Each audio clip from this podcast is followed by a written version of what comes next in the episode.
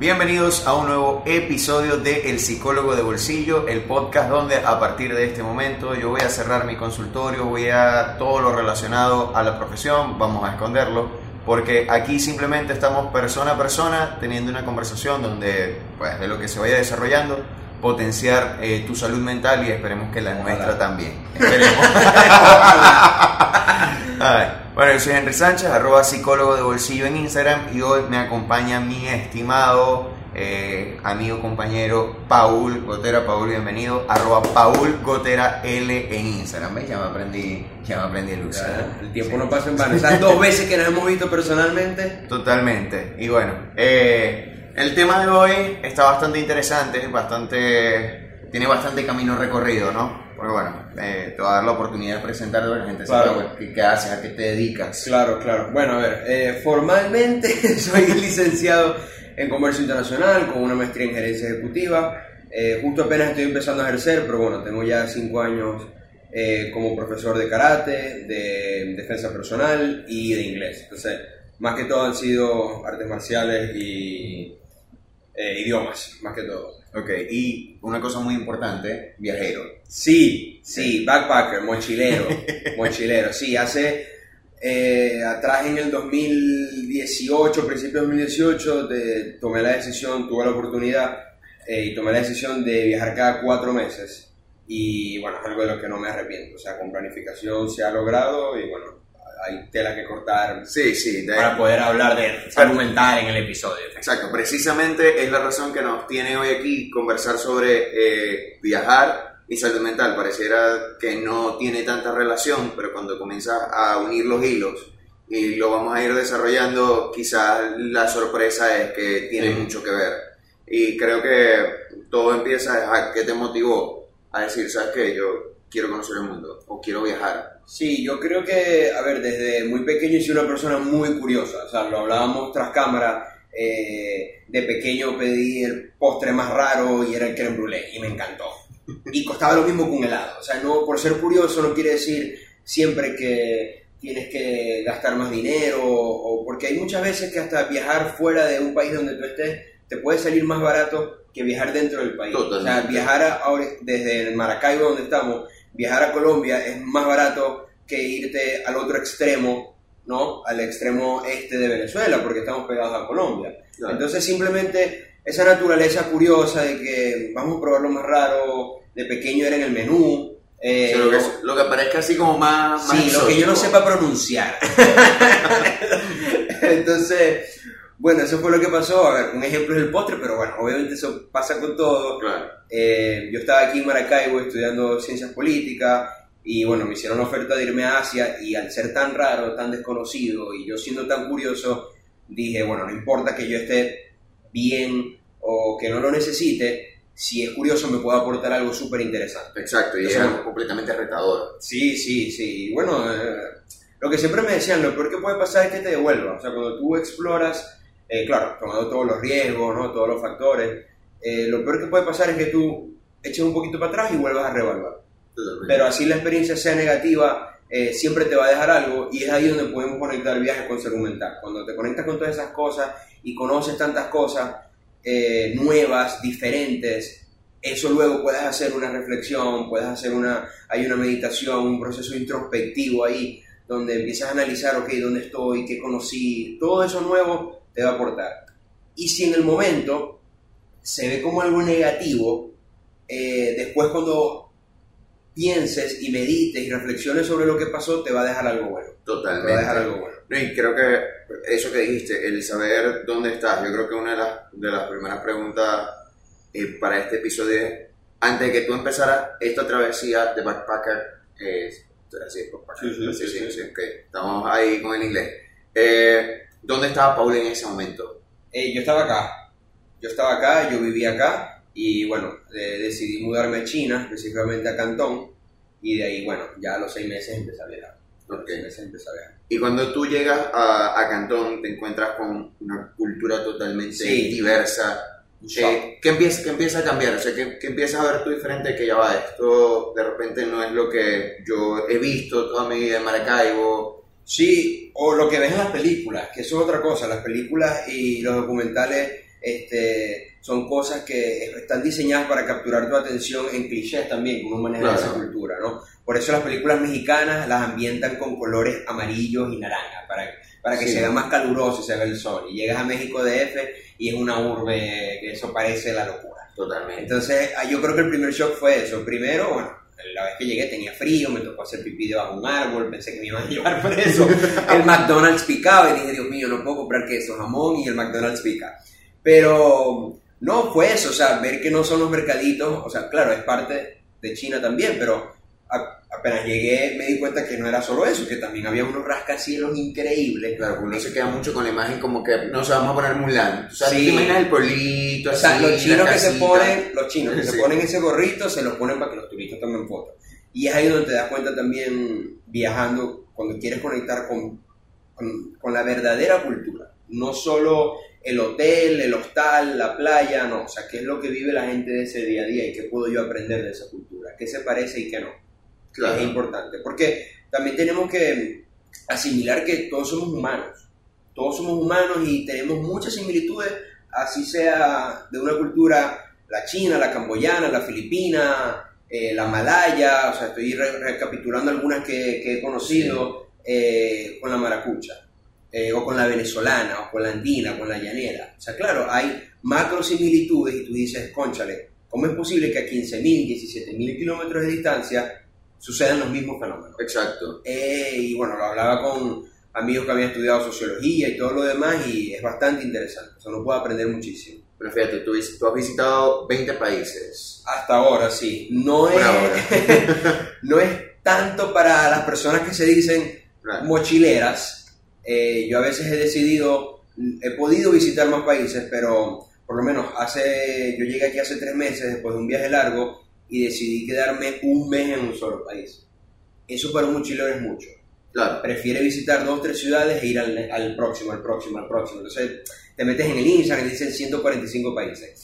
Hay veces donde está muy bien, ¿no? Y que quieres viajar, quieres conocer mucho, pero hay veces donde tú de verdad quieres adentrarte en esa cultura y vivirla al máximo. Entonces, bueno, en este país que fue España, donde me quedé un mes, tenía amigos, habían ido a la universidad conmigo, o sea, quería reconectar con personas de, este, de calidad que habían estado en mi vida.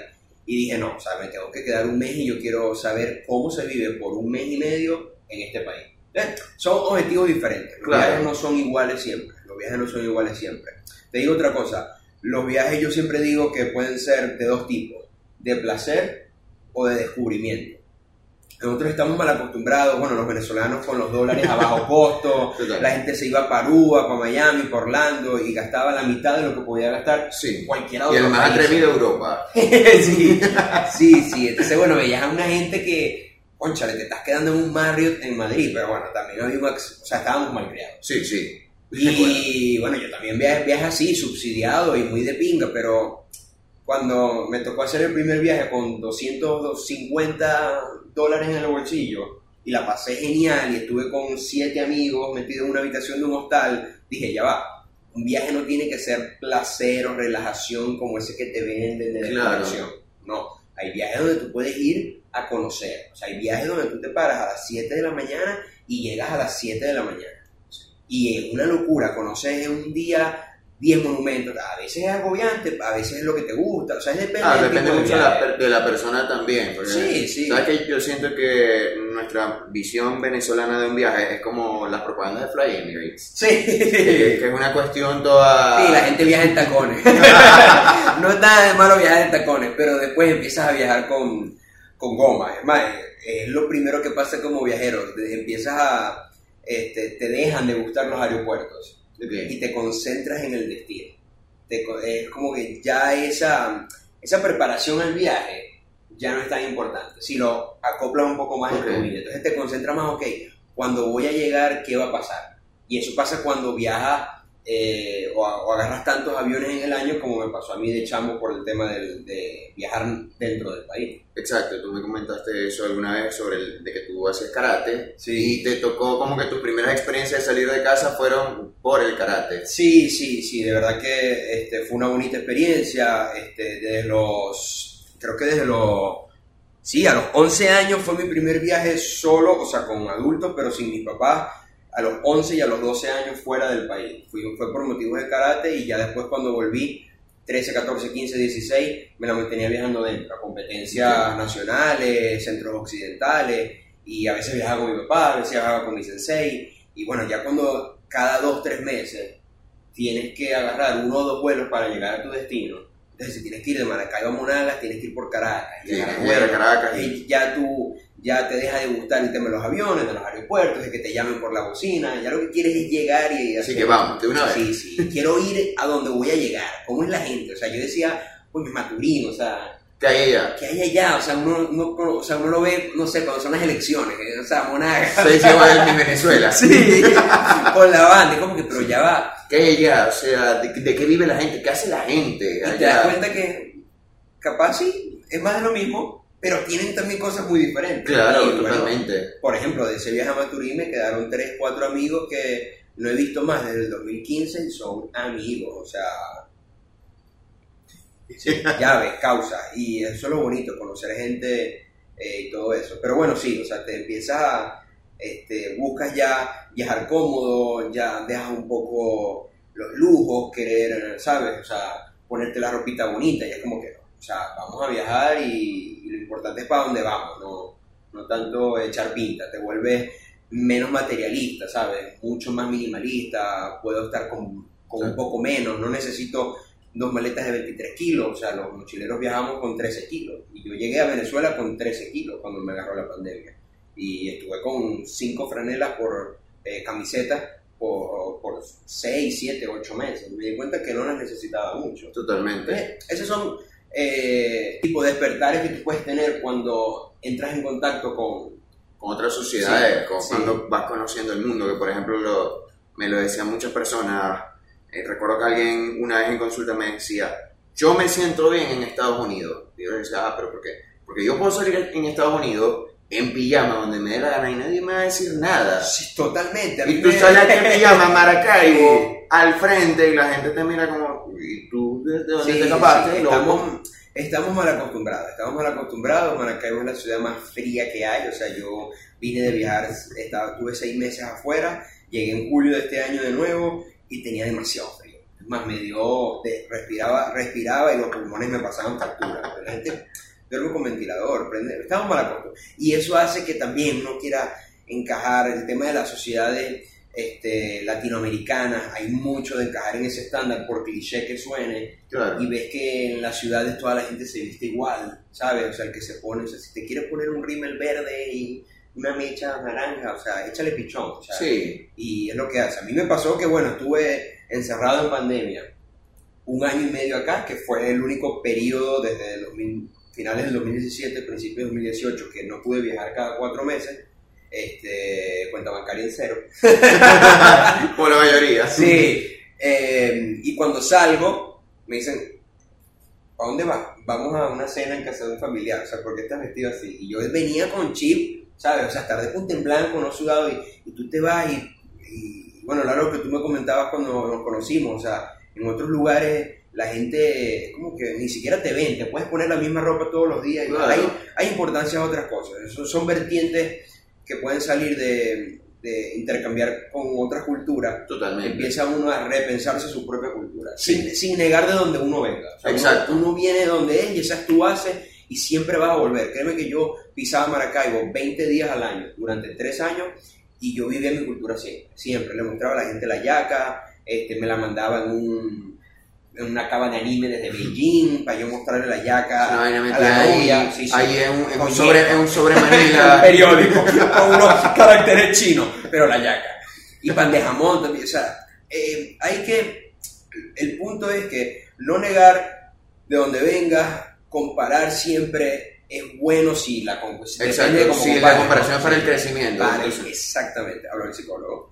Claro, claro, porque tú dices, ah, yo tengo, yo tengo esta base segura, o sea, Sí. vamos a decir, este es mi fundamento, o sea, Maracaibo, Venezuela, el lugar donde sale la gente, viene siendo mi fundamento. Claro. Ahora, obviamente, eso tiene sus pros y tiene sus contras, entonces cuando tú Sí, te das la sí. oportunidad de ir, y como decías tú, no necesariamente tienes que ir fuera del país, cuando tú vas a Caracas, vas a Mérida y de repente conoces a los andinos y tú dices, bueno, estas cosas que yo tengo de mi base segura, de, de mi fundamento, son buenas, pero las puedo mejorar Sí. con esto que tienen ellos. Sí, sí. O sea, que, que me parece de repente admirable, que me parece o que digas divertido incluso. O, que digas esto está muy chingo no lo quiero o sea Claro. aquí puedo llegar entonces yo me quedo con lo que yo tengo y, y eso es muy de pinga también muy de pinga puedes agarrar todo mira para mí estar varado tres horas en la raya cuando me fui por trochas en pandemia porque no tenía pasaporte eh, y, e igual viajé me fui por no se podía pasar era el tema de la cuarentena restricta la cuarentena radical, sí, sí. COVID una semana sí, una semana no.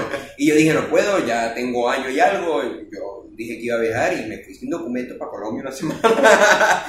y el hecho de estar yo en la raya, ¿sabes? O sea, la gasolina, el, el, el, el tráfico de, de, de insumos, de Sí, gasolina. sí, o sea, las cosas pasando la por ahí.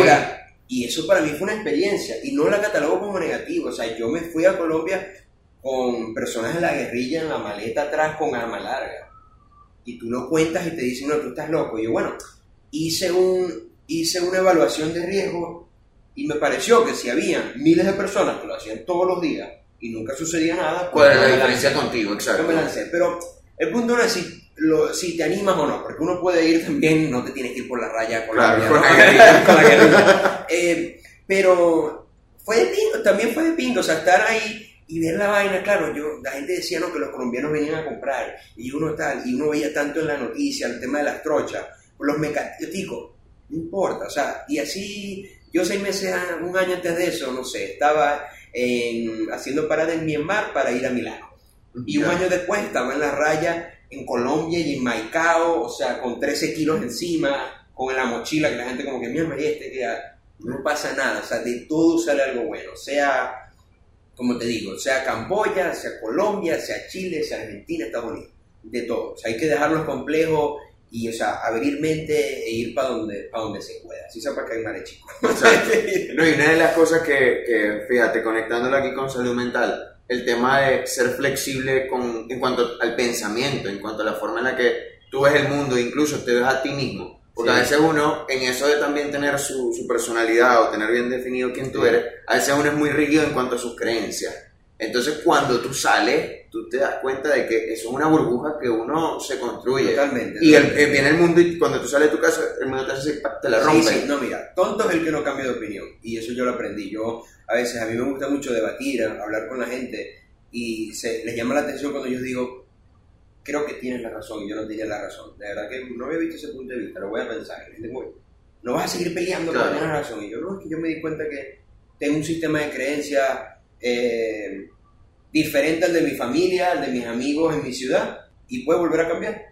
Y, y lo que tú y dijiste algo que me conecté completamente, porque conectándolo con salud mental, este, el tema de la ansiedad también, o sea, sí, deja soltar. Yo en mis primeros viajes los planificaba con tabla Excel, gasto, llegada, o sea, una locura. O sea, tú hacías todo el itinerario que bueno, o sea, llegamos al, Sí, llegamos sí. al aeropuerto, del aeropuerto nos vamos para acá y Sí, dejo todo. En algunas ocasiones era necesario, porque cuando viajas con siete personas de cuatro nacionalidades diferentes, hay que Sí. ponerse de acuerdo. Sí. Si no te pones de acuerdo con tu novia y tu amigo para irte a los callos, imagínate con culturas diferentes, idiomas diferentes, Total, que se- algunos machucamos entre inglés, en el idioma que sea. Sí, es que el tema es que, por ejemplo, tener nacionalidades diferentes son diferentes reglas migratorias para cada uno, además. Yo viajé la última vez, hace, no, la última vez no, hace un año, eh, específicamente hace un año, y estaba viajando con una persona que tenía pasaporte europeo y yo le pedía disculpas.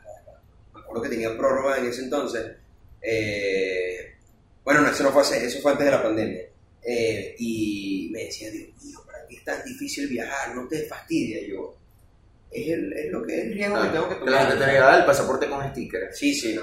Y a mí me dijeron, a mí me decían, me dijo una vez un oficial eh, camboyano, estaba saliendo de Camboya para Vietnam, estaba empezando la pandemia, y me dijo, pues, o sea, por favor, pasaporte nuevo, no tengo cómo meter esto en el sistema. Y casi me dejé el avión, en un avión de hélice, y yo, Dios mío, no me estoy montando. Y tuvieron que llamar al supervisor, pero hasta eso me lo disfruto. Hasta eso yo aprendí a disfrutármelo. O sea, no hay que disfrutar, eh, no hay que centrarse tanto en el destino, sino en la trayectoria, o sea, en el camino, en, en eso. O sea, yo en paradas de aeropuerto he, he conocido gente y he tenido conversaciones de dos, tres horas increíbles, o sea, increíble, increíble. De verdad que te nutre de todo. Pero mm, yendo eh, a lo que tú estabas diciendo con el tema de la salud mental, yo soy una persona que eh, a veces tiene tendencias muy ansiosas. Es más, de, bueno, de niño, una pastilla, no, nada, nada, nada, nada, que, nada que medio paxil no pudiese arreglar. Pero sí, como te decía, antes lo, este, lo planificaba con tabla Excel, todo lo demás, y el último viaje que hice, hice dos meses con 13 kilos antes de llegar acá hace un par de meses, eh, y yo solo hice el booking del avión de llegada, un vuelo a los cinco días, y ya me iba a quedar donde un amigo. Tú dijiste que fluya lo demás. Yo dije, esto es un ejercicio. Nunca había viajado completamente solo, siempre con amigos o pareja. Eh, y yo dije, debo aprender a estar un poco más solo. Fíjate que eso es algo que yo hablaba en terapia. Okay. Vayan a terapia, mensaje del podcast. Eh, este, y bueno, me dio un empujón, me dijo, que lánzate, igualito te vas a, igual te vas a ver con unos amigos, la vas a pasar chévere, no vas a estar enteramente solo. Y hubo veces donde yo estaba semana y media donde no me veía con nadie conocido. Me quedaba solo en un hostal y para adelante, o sea, y viajaba solo, yo veía los grupos y solo. Y para alguien que no está acostumbrado, este, que tenía que trabajar, es el tema de aprender a estar con uno mismo o aprender a estar solo también. Claro. Eh, en terapia lo pude, eh, o sea, pude traspolar eso y trabajé el tema de la salud mental en un viaje. Y decidí viajar solo, estuve dos meses solo, sin planificar tanto el viaje. Este, y fue de pinga, fue de pinga y, y eso me llevó en ese viaje a Andorra. o sea, eh, no planificar me permitió eso me permite claro. eso. Y cuando lo ves, como es concha, o sea, capaz hay algo. Eh, lo, ningún extremo es malo, eh, perdón, ningún extremo es bueno, eh, pero sí, uno puede bandearse ahí. Claro, hay, hay, ciertos momentos en el que de repente ciertas decisiones radicales sí. te llevan a poder encontrar luego los grises. Sí. Los grises en tu vida. Sí, no, encontrar ese gris es, es sí.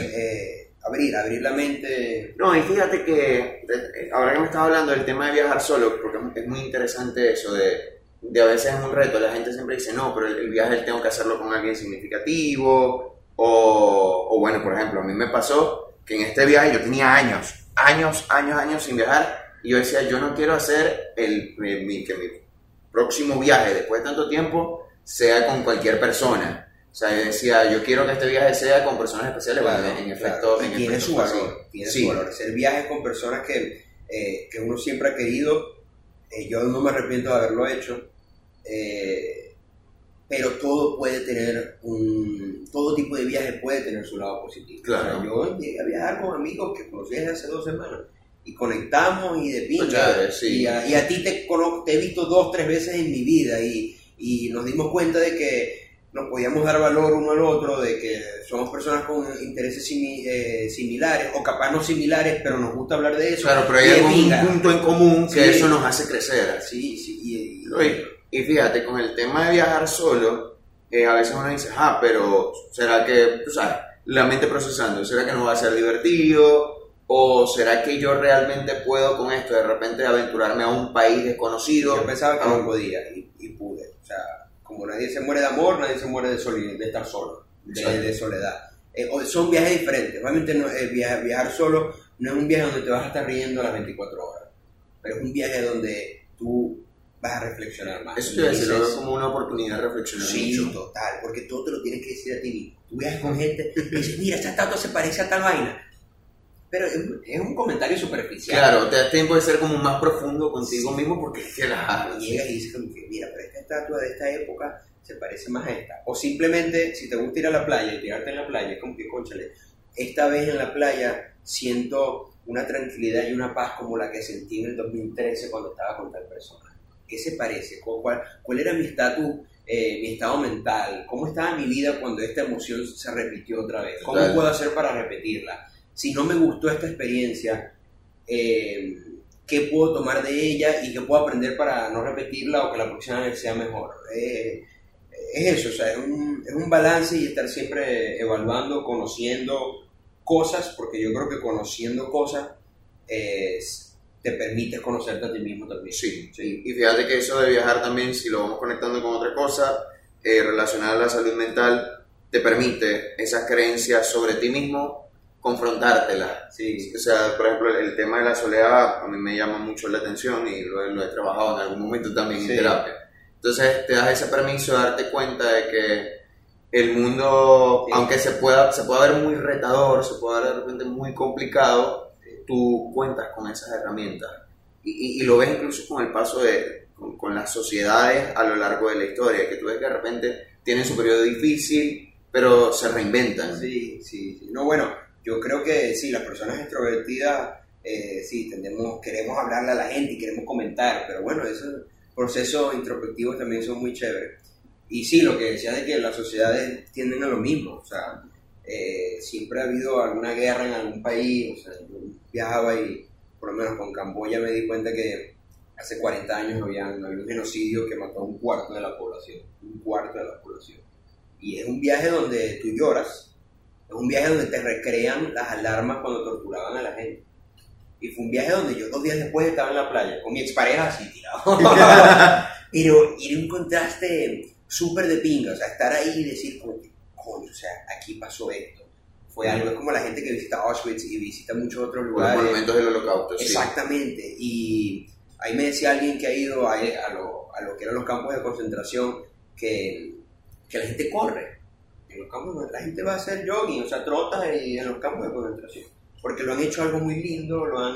eh, Lo han resignificado. Sí, sí, le han dado un significado. Este, vamos a recordar la historia desde otro punto de vista. Entonces, Claro. bien, es algo que te hace reflexionar, te hace abrir tu mente, te hace tener un poquito más de cultura. Pero fíjate que a mí me gusta mucho la perspectiva que los alemanes le dieron al, al tema del holocausto en la actualidad, que es como, mira, ajá, esto pasó, tenemos este manchón en nuestra, en nuestra historia, en nuestra cultura, pero lo recordamos para que no vuelva a pasar.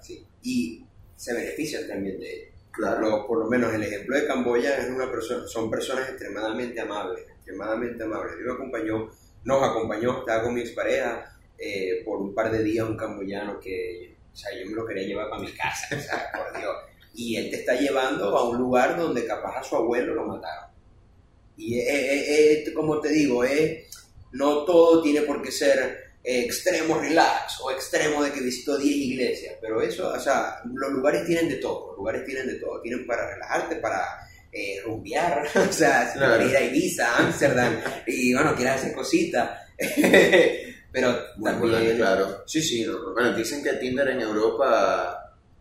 bueno, no lo sé, siempre he estado con amigos o pareja, no creo que haya abierto Tinder con una pareja al lado, no, no. No, no, sí, sí. Eh, y eso te digo, la gente me decía, vas a viajar solo, te vas a volver loco. No tiene chance, no tiene chance. O sea, hay veces que sí, quiere, quiere salir y conoce gente, este, pero a- a- este, entrar en ese proceso de reflexión, eh, estás, estás en otro, Sí. estás en otro peo. Sí, estás como en otro, a decir, estás en otro plano espiritual. Sí, sí. Estás conociendo vainas que tienen 500, 600, 1500 años. Estás tocando una pared que hizo quién sabe quién. ¿Sabes? Y Cuando tú estás en esas cosas, y a mí me pasa incluso aquí mismo en Maracaibo, que de repente tú dices, no sé, en esta casa vivió X persona Sí. o pasó tal cosa, mi mente, como yo soy muy visual, yo me voy como a esa época. O sea, e intento imaginar, cuando estoy solo, intento imaginarme cómo vivía la persona, o sea, cómo se desarrollaba todo. Incluso cuando tú conectas con ese pasado o con esa situación, tú dices, oye, qué afortunado soy yo de repente Sí. estar en este momento, o qué, puedo, qué lección puedo tomar de esta persona o de todo esto que sucedió. Sí. Siempre es mucho como que qué aprendizaje tienes de esto. Y cuando te lo quedas, lo vas sumando a esa base, a ese fundamento y de verdad que, que es increíble. Sí, Ahora, te iba a preguntar, porque ahora que hablaste de pareja, ¿nunca te, o sea, como que te has enamorado o has tenido una pareja producto de algún viaje? no. Que siempre, siempre ha sido como que en tu, No. en, en tu lo- localidad como Sí, a ver, a- a- a- yo creo que puede pasar. que... Ok, Puede, puede, puede pasar. Yo, yo he conocido gente en situaciones bizarras, pero en mi caso he conocido mucha gente de calidad. ok. Mucha gente de calidad. Mamá, eh, tíos, amigos de mis amigos. O sea, ¿sabes? Que me dice, bueno, quédate en este sofá y voy a salir con unos amigos en la tarde. Y salimos y ahora somos panas en Instagram. ¿Sabes? Y es gente que ahora me invita a su casa. Y eso, y eso, eso también te ayuda con el networking, o sea, ¿no? Y Total. yo veo el networking no como que hacer un favor para que me deban uno, sino simplemente conectar con personas este, este, donde hay un punto de encuentro y siempre los puntos se conectan, o sea, los puntos dispersos se conectan y algo bueno sale de eso. Sí, Algo bueno sale de eso. Entonces, bueno, no, no, no he tenido así como que un amor de verano o amor de viaje. Este, he conocido gente de calidad simplemente en un, en un aspecto de, De amistad, de familiares, de quien conozco, de amigos de quien conozco, eh, o de personas con las que capaz he hablado tres horas y no tengo el número ni Instagram ni las he vuelto a ver en mi vida. Pero ¿sabes? eso es chévere. Incluso cuando, cuando estaba haciendo el trabajo de investigación en Instagram, vi, o sea, vi como varias personas que a lo largo de tu camino iban conectando. Creo que en Cantón había una chica que incluso bailaba con ella un montón. Sí, de Maracay. Sí, era venezolana. Sí, sí. Y, Sí, sí, de Maracay y luego trabajamos juntos porque yo he hecho de todo en esta vida, hasta he bailado este, por dinero, vestido de saco, ojo, vestido Sí. con corbata. Eh, y eso, una de mis mejores amigas. Sabrina, te quiero. Pero sí, no, eh, conoces gente eh, y, y conectas, te das cuenta de que, eh, fíjate, no con ella, ella no conoce Maracaibo, yo no conozco Maracay y hablábamos el mismo idioma, claro, somos venezolanos, pero también Claro. ella me contaba cosas que eran inconcebibles en Maracaibo. Eso, eso, eso es muy interesante y hace amigos y relaciones para toda la vida. Y fíjate que quizás no, no un romance, quizás no una pareja, pero sí vas desarrollando, y eso es muy importante también en tema de salud mental, tus redes de apoyo. O sea, pues de que tú lo, tú, tú lo como networking, yo lo veo como que en cada parte del mundo a la que tú vayas, tú cuentas con alguien. Te doy un ejemplo eh, reciente. Hace un año yo pensaba que iba a tener el viaje de mi vida, que iba a replantear mi futuro. Y fue un viaje de 30 días donde yo lloré todos los días. Todos los días. Y tener personas de calidad o, generar espacios donde esas relaciones pues, te pudieran dar frutos y pudiésemos tener una, un- una buena conexión y una amistad bastante chévere, bastante de pinga, me hizo que yo podía llamar a una amiga que estaba dos horas en tren.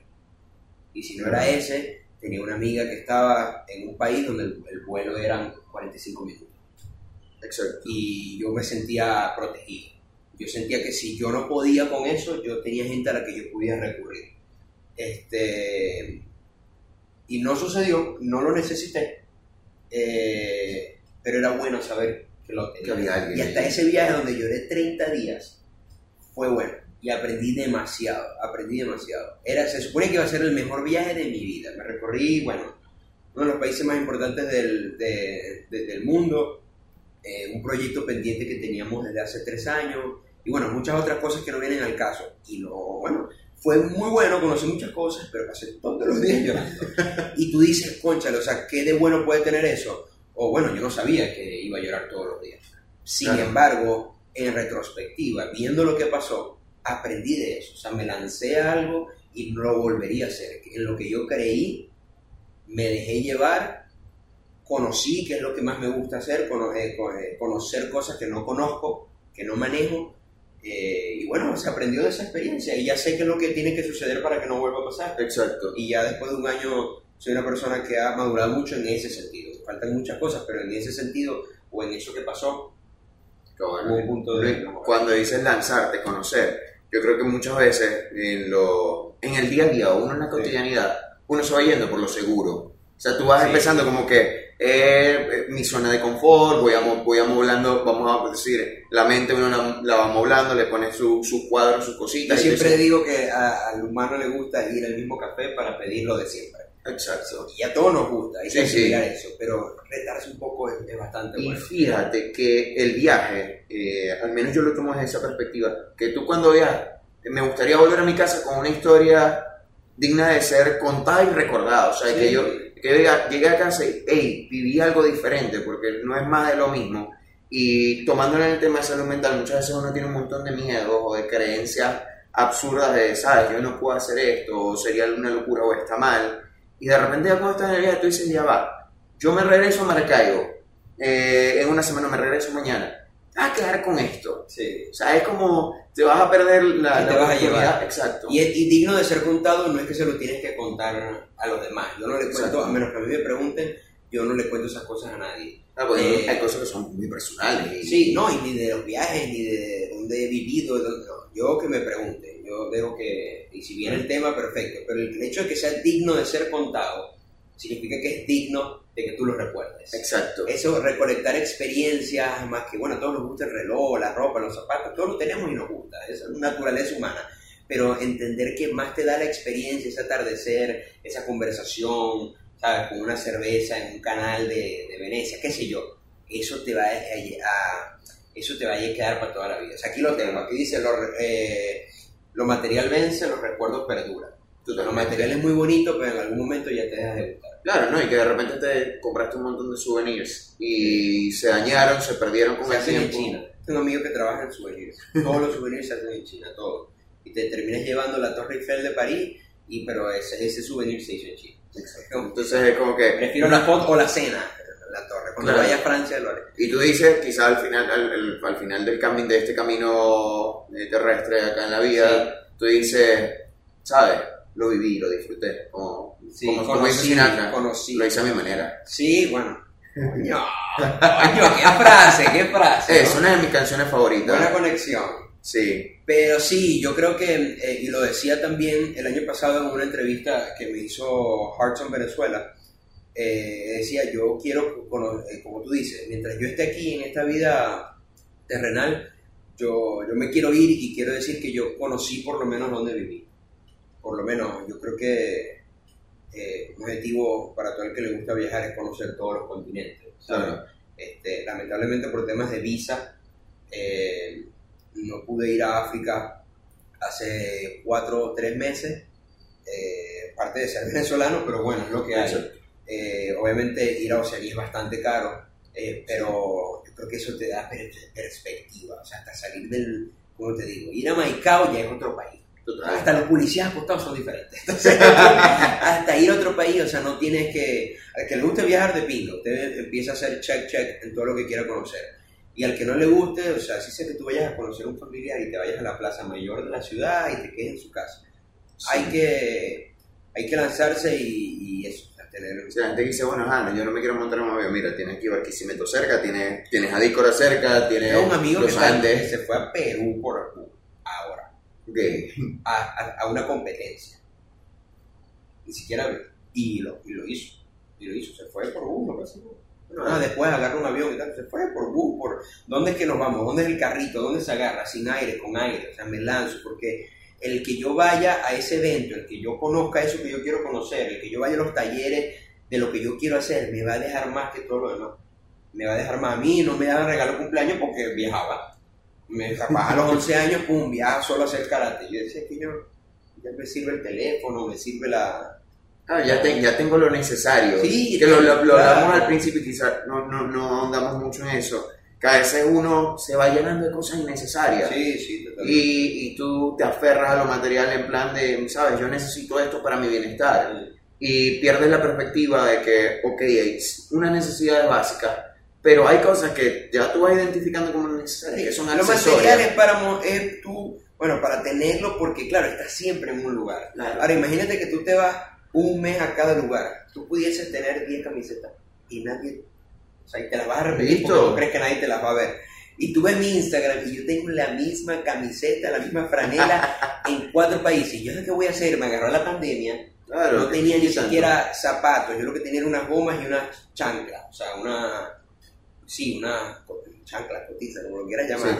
Ni siquiera tenía jeans, yo tuve, me tuve que comprar. Tenía un jogger, un traje de baño, una franelilla, tres franelas, un O sea, reloj, todo- una todo contado, Una pulsera para 20, 20, 20, 20 días, no sé, íbamos a lavar en el lugar, en una lavandería.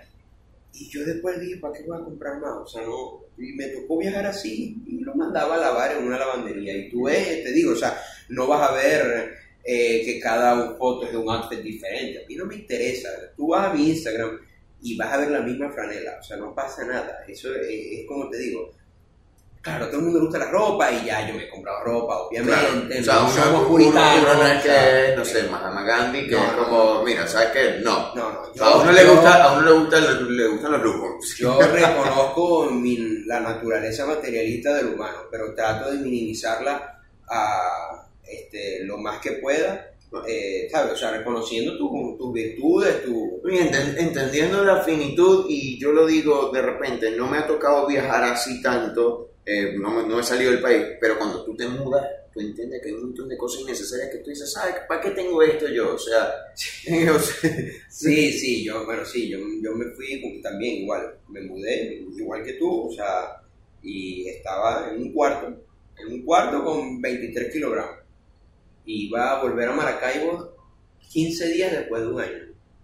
Y nada, obviamente empiezas comprándote a 5 euros en un mercado y después, bueno, como cualquier migrante, vas, vas teniendo mejores trabajos y vas progresando, pero te das cuenta de que no necesitas mucho para, para pasarla bien. Por eso el viajar, la gente romantiza mucho, no sé, ser un Luisito Comunica, un Alex Tienda, eso es un trabajo. Sí, sí. Tiene que hasta dejar de disfrutar por, por documentar. Eh, pero bueno, te das cuenta de que eh, tú puedes ir, como yo te digo, o sea, ir a Maicao, Santa Marta, Barranquilla, Medellín, otro amigo que llegó a Perú, o sea, con, ajá, con el boleto, pum, me voy. Eso, eso, eso, es, eso, es, eso es muy chévere y, y eso te permite también disfrutar el momento, o sea, yo viajo con el teléfono en modo avión, háganlo, háganlo. Eh, tú pones el teléfono en modo avión, tomas todas las fotos que quieras tomar y ya luego con wifi las posteas, o sea, porque Claro. verdad te sirve estar ahí con la vaina, con la señal y la broma. No, de verdad que no, no tiene sentido. Vivir el presente. Sí, sí, coño, otra frase. Sí, sí, vivir vamos, ping, ping, ping. Vamos. Y que- Y que futuros tatuajes vamos a ver qué, qué frase nos podemos poner. Vive el presente. A ver, yo tengo, por ejemplo, a ver, no pasa nada, yo tengo un tatuaje que es, estaba en Vietnam y es C positivo en vietnamita y es demasiado cliché. Pero lo que representa esa situación, Claro. de cómo salió esa frase, es una historia La- toda, la, es toda, toda la historia de resiliencia, de, de sufrimiento también. de lo que pasó en el momento, de que, bueno, no viene al caso porque ajá, anécdotas hay muchas de locura, Claro. pero en el momento dije como que, qué buena frase y qué buen momento. Y fui para atrás y me lo tatué. Y que esto es algo que yo quiero llevar Claro, conmigo. si no te gustan los tatuajes, esa decisión del presente, de, de, ¿no? de disfrutar el momento, puede ser eh, pagarte una cena. Claro. Si tú capaz estás demasiado corto y dices, bueno, esta vez no voy a ir, voy a pagar mi cena. Eso no, no tienes que tatuarte, no tienes, o sea, no, cada persona es... Sí, claro, cada, cada uno va encontrando, o de repente esto es algo que eh, ese momento de contemplar, por ejemplo, en ese viaje que Sí. hicimos a la, que hice yo a la playa hace poco, que yo me tomé al menos esos cinco minutos de, ¿sabes qué? Observa, o sea, observa y disfruta todo lo que... Eso yo lo aprendí a los trancazos. Yo lo aprendí cuando viajé este, igual a tres horas, que era lo que podía hacer en el momento. Y fui por una noche. O sea, nos fuimos en la mañana de un día y nos fuimos en la noche de la otra. Eran tres días y una noche. Eso no se hace nunca, jamás. Yo lo hice. Simplemente, sí, siempre es tres días, dos noches. Bueno, yo hice tres días, una noche. Terrible, terrible. y, y- y volví a casa y me di cuenta que para acordarme de algo que yo había hecho, tenía que ir al teléfono a ver las fotos. Como que, menos mal que fue un viaje corto, ¿no? Y no gasté tanto. Y después fue como que no, no, no, no, no Sí. puede ser así. No puede ser así. Hay momentos donde tú tienes que soltar todo y hacer así. Y no son 10 segundos. Es 5 o 8 minutos.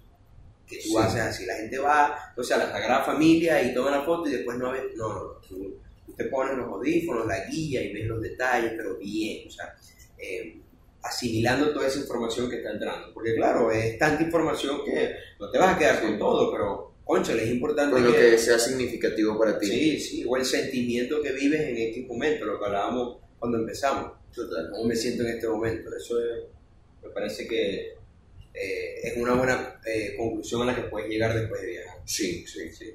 De verdad que esos 5, 5, 10 minutos del tiempo que uno se toma contemplando, yo siento que es la fotografía más íntegra y sentida que más que cualquiera que tú puedas imprimir, como por ejemplo la que, la que tengo en la nevera, Sí, de, de, de un viaje o de algo que viviste. sí, sí, es muy bueno tener recuerdos. Si te puedes comprar tu, sí, comprarte tus cositas y bromas, yo lo he hecho y lo seguiré haciendo. Pero también tener presente el tema de la experiencia, más que lo material, Sí. el, el tema de la, de, de la experiencia. A mí me parece que este, es lo más importante de todo, lo más importante de todo. Eso te abre la mente, te hace ser una persona mucho más consciente, este, y son ejercicios mentales, que es el tema ¿no? a lo que lo- Sí. queremos conectarle el viaje con salud mental en el episodio. Es que con cada ese tipo de, con cada tipo eh, de experiencia que tú vivas, así sea negativa o mala, vas madurando poquito a poco. O sea, yo para mí viajar sin hoja Excel, para mí hubiese sido, o sea, yo le hacía hoja Excel a quien me visitaba a mí. Se la hacía. Claro, porque uno trabaja y se tiene que organizar, pero eh, me fueron a visitar dos personas, se iban a quedar en el apartamento y cuando yo se los paso por WhatsApp, que había un documento, me decían, ¿no hiciste el viaje? Pero bueno, fíjate que eso también podía tener repercusiones negativas para mí. Claro. Coño, manejaba temas de ansiedad, eh, niveles de ansiedad bastante altos. Me desbloqueaste un recuerdo, yo lo hacía cuando mi familia me visitaba en Semana Santa, yo hacía un horario de lo que vamos a hacer esta semana. Sí, sí. A ver, es bueno tener una idea Claro. como para todo. Es bueno tener un plan, este, un mapa de proceso, un mapa mental, una guía, ¿no? De, de la línea de tiempo ¿no? de lo que tú vas a hacer. En viaje, en vida, en trabajo, en apartamento. Eso hay que tenerlo. Una, como que una macro guía, ¿no? Claro, Pero no se puede ser tan cerrado. Sí, no se puede ser tan cerrado y la espontaneidad también da cosas y unos choca, nos choca. Yo viajaba con amigos y pero si ayer dijimos que hoy a las 7 y 40 nos parábamos, son las 8 y media y de repente no podíamos ir al lugar que habíamos planificado por pararnos tarde, perdón, por pararnos tarde y terminamos en un lugar mucho mejor. O los extremos no, no son buenos, a veces sí, a veces no, Claro. pero hay veces que es muy de pinga. Y si, bueno, y si una espontaneidad y terminas en Andorra pagando mitad de lo que pagas por un hotel en Maracaibo, yo creo que la espontaneidad vale es la pena, buena. vale la pena, La total. espontaneidad es buena. Total. Es bueno, un balance. Sí, sí, y creo que para, para ir dando cierre al episodio, Paul, una de las cosas también muy importantes del tema de viajar es que te rompe paradigma en también las cosas posibles o imposibles. Muchas veces la gente se dice, mira, yo, yo no puedo viajar, o sea, por temas económicos. Sabemos que las realidades son muy diferentes, Sí. pero el tema de planificarse, de repente eh, tú decir, mira, eh, voy a pausar esto de estar saliendo, o, o tú sabes que Yo conozco gente que gana muchísimo más que yo y no tiene dinero para viajar. Y no lo tiene, no es que no quieran, es que no tiene el dinero. Es- son decisiones como todo en la vida empiezas a, a rescindir de esas satisfacciones efímeras e instantáneas que te puede dar, no sé, lo feliz que te puedes sentir cuando llegas a la discoteca y te ponen una botella de whisky, una botella de champán. Todo nos gusta y está bien de vez en cuando, pero sí. es válido. Pero si tú dices, bueno, pero en vez de una vez al mes o todas las semanas, lo voy a hacer tantas veces, empiezas a prescindir de, de- de ese sentimiento muy corto, como la, como la droga, como el azúcar refinada. Es un high muy rápido, pero es un bajón muy rápido. sí, Entonces quieres muchos highs para tratar de mantenerte, pero nunca te vas a mantener, siempre vas a volver y vas a gastar. Yo creo que la curva de satisfacción personal, cuando tú rescindes de esas satisfacciones instantáneas, más por una satisfacción que es constante y que perdura en el tiempo, eh, para mí es viajar. O sea, A Ok. mí, me, yo me siento, o sea, de un año para acá, yo me siento mucho mejor para dónde se fueron mis recursos por las experiencias que yo tuve viajando, más que la experiencia que yo pude tener este, en la discoteca si hubiese pagado la botella más cara, por ejemplo. claro, Que a veces no tiene que ser la más cara, puede ser la media, o sea, un poquito de austeridad. Tampoco es que, a ver, tampoco es que hay que irse a los extremos de nuevo, pero sí hay que rescindir de ciertas cosas para, para, este, para hacer otras que te llenen.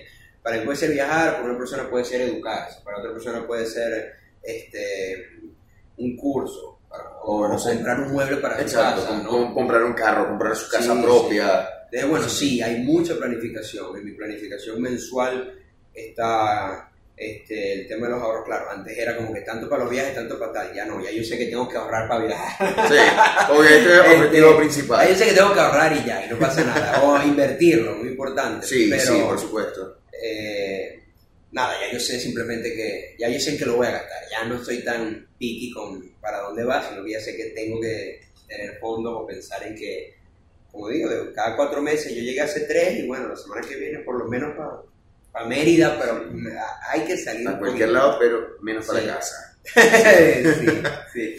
Pero bueno, eh, creo que en resumen eso, o sea, viajar nos permite replantearnos nuestras bases, nuestros fundamentos, añadirle, eh, reflexionar, quitar algunas cosas, cambiar nuestras creencias en torno de qué puedo hacer, qué puedo experimentar, dar- darme el permiso de hacer otras cosas y crecer.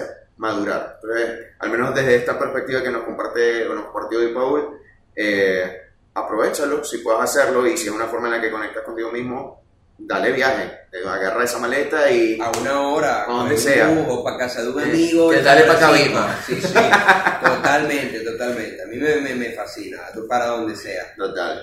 Entonces, bueno, ahora, Paul, muchísimas gracias por tan excelente episodio, lo logramos. Segunda Sí, toma. Sí, sí, esto, esto es un chiste interno, luego lo sabrán.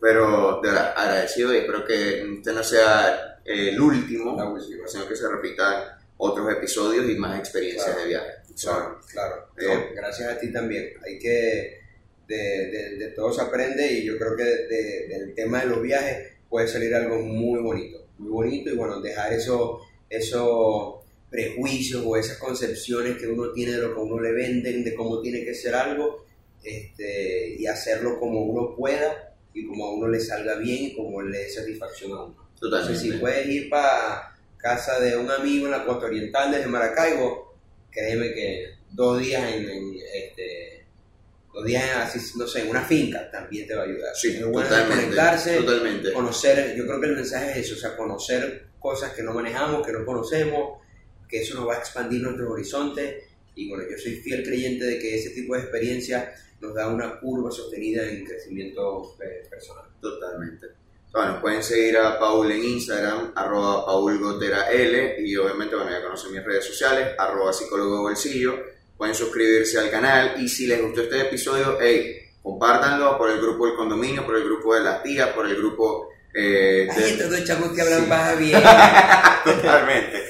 Entonces, bueno. Paja con propósito. Sí, exacto, exacto. Que nosotros, nosotros dijimos algo así, que el episodio cuando nos conocimos va a ser Sí. algo así como paja con propósito, paja con sentido. Cuando haga un podcast va a ser huevonada con propósito. se va a llamar. este, pero bueno, Exacto. gracias. Entonces, bueno, eh, nos vemos en un próximo episodio de El Psicólogo del Bolsillo. Chao. Adiós.